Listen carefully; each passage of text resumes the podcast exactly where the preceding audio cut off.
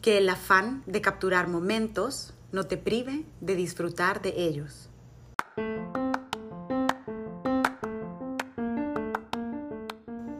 Hola, esto es Voz de Dos Podcast. Soy Cecilia Santos y el mundo digital me apasiona. Así que en este espacio abordaré temas que tienen gran trascendencia en nuestra vida personal y profesional.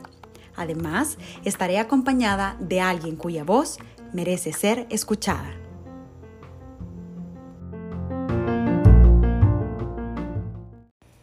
Gracias por darle play a este episodio. Aprecio un montón su tiempo, sobre todo después de hacer una pausa activa con el podcast, muy necesaria, por cierto. Y la idea es continuar, por supuesto, charlando de temas y trayéndoles contenido para reflexionar a nivel individual y ojalá crear un impacto positivo en nuestras comunidades online y offline. A ver, a ver, estoy segura que ya tienen una idea de lo que tratará este episodio desde que puse Hawái de vacaciones en el título, ¿o no? Bueno, es esta canción de Maluma, tan pegajosa por el ritmo, obvio, pero la letra es todo un hit. Y aquí, hablando un poco del proceso creativo en publicidad y marketing, los compositores, en este caso, rescataron algo valiosísimo que se conoce como insight, que es una verdad generalizada sobre un comportamiento humano basado en lo que todo mundo piensa. Aquí les van dos ejemplos. El lunes es el día más difícil de la semana. La última papita frita es la que sabe mejor. Y en el caso de Hawái de vacaciones, pues se resume a alguien que literalmente produce un contenido solo para que otro u otros vean que su vida está súper bien. Puede que no te haga falta nada, aparentemente nada. Hawaii de vacaciones, mis felicitaciones. Muy lindo en Instagram que posteas. Pa' que yo vea cómo te va, pa' que yo. Puede que no te haga falta nada. Ah, sí, ¿verdad? Hay que seguir grabando. Bueno, imagínense lo identificados que nos hemos sentido muchos con la canción. Yo la he visto en un montón de historias de Instagram de gente cantándosela a otros, o sea, hasta ese nivel ha llegado. Otra situación, no alejada de la anterior, y que por supuesto yo la viví en carne propia, es durante los meses de cuarentena, noté un incremento sustancial en creación de contenido en redes sociales, sobre todo en Instagram y en Twitter también. Todas las redes, pero en especial en Instagram. Y me hace sentido en cuanto a que las redes, por supuesto, representan un espacio de expresión personal. Y en realidad, desde hace ya tiempo, eh, yo noté en mí cierta presión por estar en redes, como por mantener una presencia social y en mi caso lo traduzco como una urgencia absurda por contar nuestras vidas en estos espacios sociales instantáneos.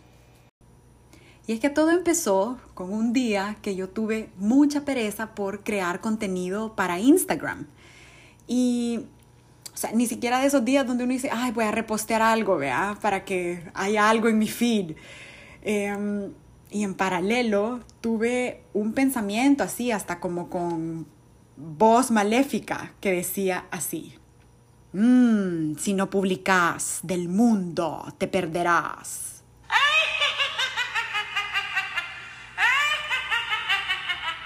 O sea, algo así fue la escena en mi cabeza. Y supe que no era un pensamiento sano, ni tampoco lo que me hizo sentir. Y en ese momento, porque realmente fue intenso, busqué información del tema y me encontré con el episodio de un podcast que se llama The Happiness Lab. Y en este episodio que se titula Caring What You're Sharing o Cuidar lo que estás compartiendo, la conductora, la doctora Lori Santos, que ojalá y estemos emparentada porque es un crack ella, em, habla de la sensación de urgencia por compartir una experiencia de vida en redes sociales. Y ella también expone que esa necesidad de compartir, y según estudios mencionados en su programa, Los seres humanos desde el primer año de vida desarrollamos un instinto, la motivación de compartir nuestras experiencias con otras personas. Y claro, ahora sabiendo que es un instinto humano, hace más entendible el hecho, pero me hice la pregunta, ¿hasta qué punto es sano? Para resolver esa y otras inquietudes que tuve, invité hoy a Dina Semch.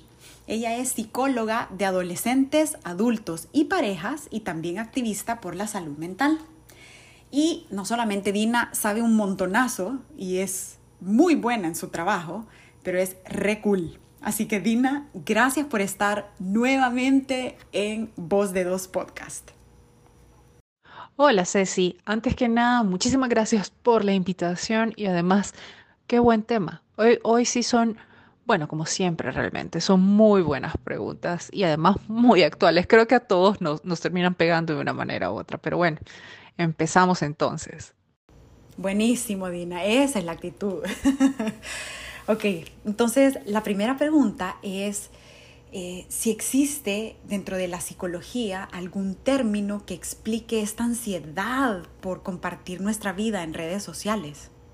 Realmente no existe un término psicológico porque aquí estás hablando tal vez de la parte evidente, que es la parte conductual, la parte que podemos observar, medir, pero que suele ser, digamos que, el reflejo de algo más, suele ser un síntoma de algo. Muchas veces es la necesidad de aprobación eh, todo esta, este gusto que tenemos por qué tanta gente eh, comparte lo que pensamos o, admira lo que proyectamos, porque no necesariamente es hasta lo que estamos haciendo, cómo nos sentimos.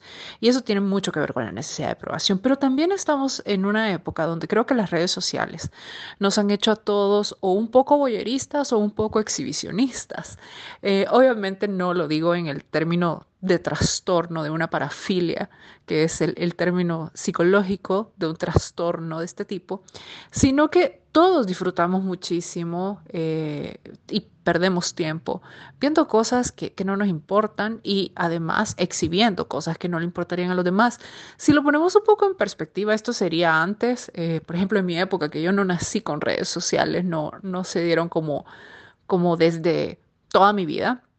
Pero eso hubiera sido tan raro como, por ejemplo, ir por todas las casas de tus amigos o de tus conocidos con álbumes de fotos donde les fueras a enseñar cosas de tu vida. Sería, sería absurdo. La gente te hubiera visto re mal desde el principio hubiera pensado, ¿qué se cree esta persona? que considera de entrada que a mí me interesa saber sin que se lo haya solicitado sobre su vida. Y ahora nos parece tan normal andar dejando por ahí eh, evidencia de qué hacemos, qué no hacemos, cuándo lo hacemos, con quiénes lo hacemos, bueno, hasta qué comemos, etcétera, etcétera. Y es como que si no lo tuviéramos registrado en redes sociales y los demás nos enteraran, dejara de ser algo cierto para nosotros, dejara de ser algo verdadero. Entonces, no, realmente no es que sea un trastorno, que tenga un nombre en psicología, pero muchas veces suele ser manifestaciones de todas estas cosas, de nuestras inseguridades, de nuestra necesidad de refuerzo, de validación.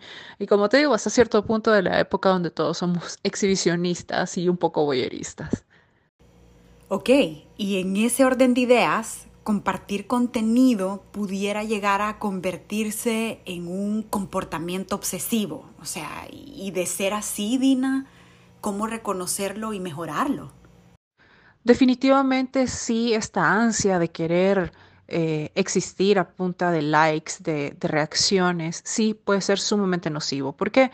Porque en vez de estar viviendo el momento realmente, estamos constantemente tratando de validar nuestro momento, nuestras vivencias, nuestra percepción, lo que nos gusta, lo que no nos gusta, lo que hacemos o dejamos de hacer en base a la reacción de los demás. Y esto implica estar de manera casi inconsciente todo el tiempo pendiente de lo que los demás opinan sobre nosotros y obviamente no ser capaces de priorizar o de darle importancia a las cosas que nosotros, sea cuales sean, nos parezcan importantes, sino que todo radica en que somos capaces de demostrarle a los demás. Entonces, toda nuestra vida se, se vuelve eso, una vida que se ve bonita y que muchas veces pierde sustancia porque no nos preguntamos si realmente es bonita, si realmente estamos viviendo la vida que nos apetece a nosotros vivir. Además que, bueno, este tema de de que no somos Nutella para caerle bien a todo el mundo, eh, realmente es un hecho. Entonces siempre terminamos o llegamos al punto donde defraudamos a los demás. Esto nos hace propensos, obviamente, a periodos de tristeza, aún a situaciones muy ligadas con la depresión, a problemas de ansiedad. ¿Por qué? Porque todo el tiempo estamos pensando si la gente nos aprueba, nos desaprueba, si hacemos esto, cómo se va a ver, eh, cómo demuestro esto, cómo me pongo en tal situación, eh, cómo, cómo le demuestro a la gente que tengo una vida envidiable, que soy feliz, cuando eso es exactamente lo que hace que no sea capaz de vivir una vida propia, que es mi problema, al final no, no de los demás. Y realmente tiene mucho que ver también con la incapacidad de buscar eh, ser genuinamente felices. Eh, con el hecho de estarnos constantemente comparando con los demás, porque eso es parte de lo que sucede cuando estamos exhibiendo tanto en redes sociales. Siempre estamos comparándonos con alguien más, alguien que se tomó una mejor foto de un mejor ángulo, en una mejor situación, en un mejor momento, etc. Y es una comparación que realmente nunca termina. Súper importante entonces tomarse un ratito y hacer esa evaluación personal y entender cuál es el trasfondo o la razón por la cual estamos compartiendo en redes lo que estamos compartiendo, ¿verdad? Y ahora hablando un poco de contenido. Si bien hay un porcentaje de contenido negativo en redes, es decir, alguien cuando sale sin maquillaje o te dice hoy me siento mal, sí hay un porcentaje, pero el grueso de lo que uno ve es la vida perfecta de una persona. ¿Cómo entonces no caer en la trampa emocional de todo el mundo es más feliz que yo. ¿Quién nos decide, Considero que la comparación en redes sociales puede ser algo brutal eh, y sumamente dañino.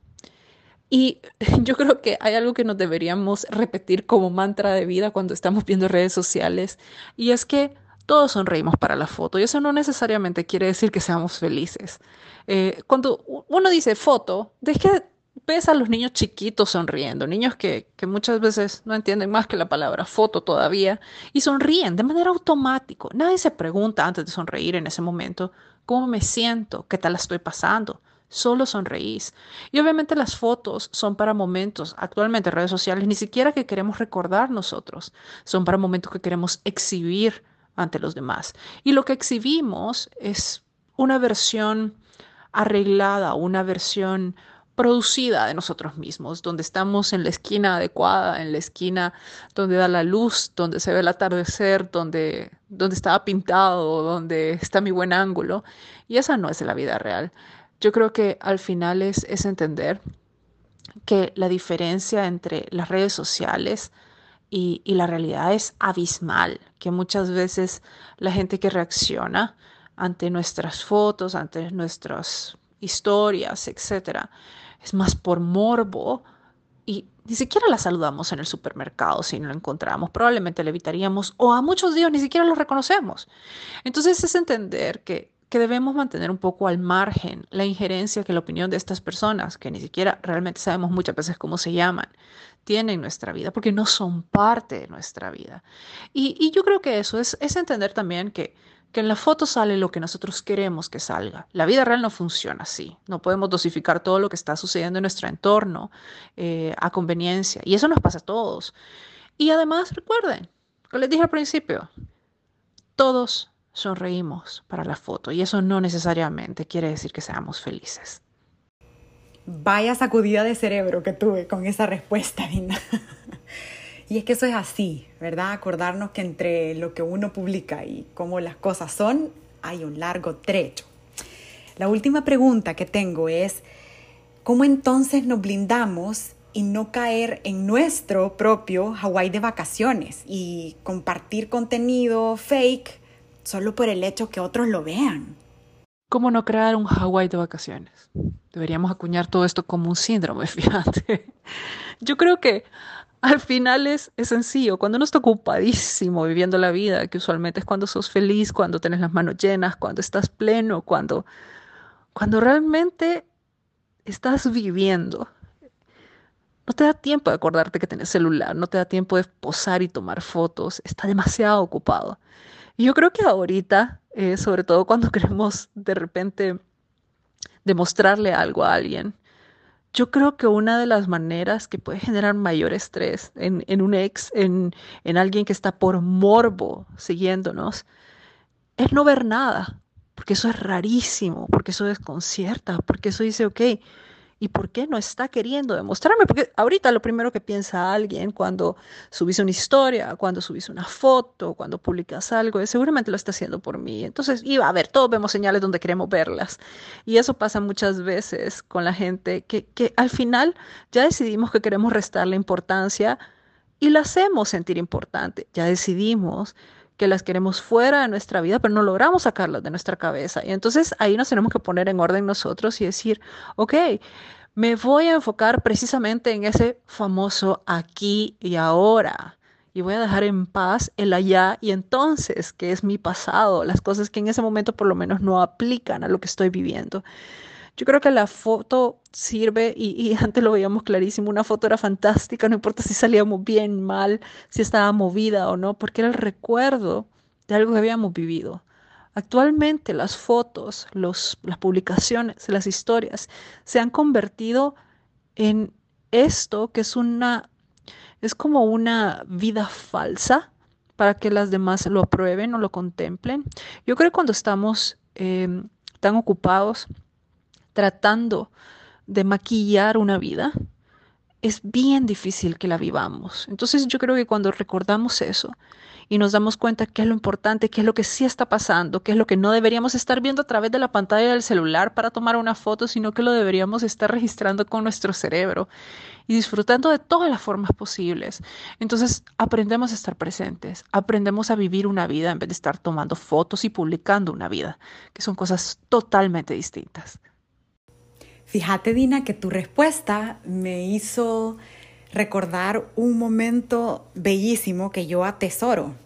Y es cuando estoy en mi tabla de surf, ya bien adentro en el mar, y tengo esa perspectiva completamente diferente de ver la playa desde el mar y no el mar desde la playa. Y el otro día que estaba con, estaba por ahí otro surfer, me dice, uh, para tener ahorita una cámara. Y yo le dije, mira, ¿sabes qué? No, no quiero arruinar este momento con una foto. Y esa fue mi respuesta. Y es que ah, hay momentos en la vida que son mucho más fáciles de encontrar de lo que uno cree, donde no se necesita una cámara, ni siquiera música. O el momento es tan bello y, y tan atesorable. Entonces, a nivel de conclusión, por aquí les van una que ya, ya yo anoté. Por un lado, que este episodio sea una alerta o una alarmita personal para preguntarnos cuál es la verdadera razón por la que estoy publicando esto o aquello. Hashtag sincérate contigo mismo. Hashtag no busques validación en otros. Hashtag vive la experiencia real.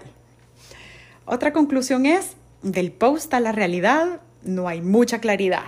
Cosas vemos, vidas no sabemos. Así que no frustrarse por eso que uno cree que es.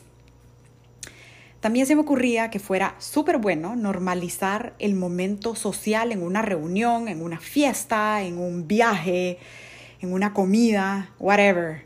Cool, Pongámonos de acuerdo que cada quien saque sus celulares 5 o 10 minutos, corran por su foto, posen para su selfie y luego vivamos el momento, estemos presentes. Y la última conclusión es, la experiencia es muchísimo más que la foto. Gracias por acompañarme en este super comeback de Voz de Dos Podcast. Estaré produciendo episodios cada dos semanas y en ese interim Muchas sorpresas se vienen, participación de audiencia, etc. Así que sigan a Voz de Dos Podcast en redes sociales como arroba voz de dos. Hasta la próxima. Chao.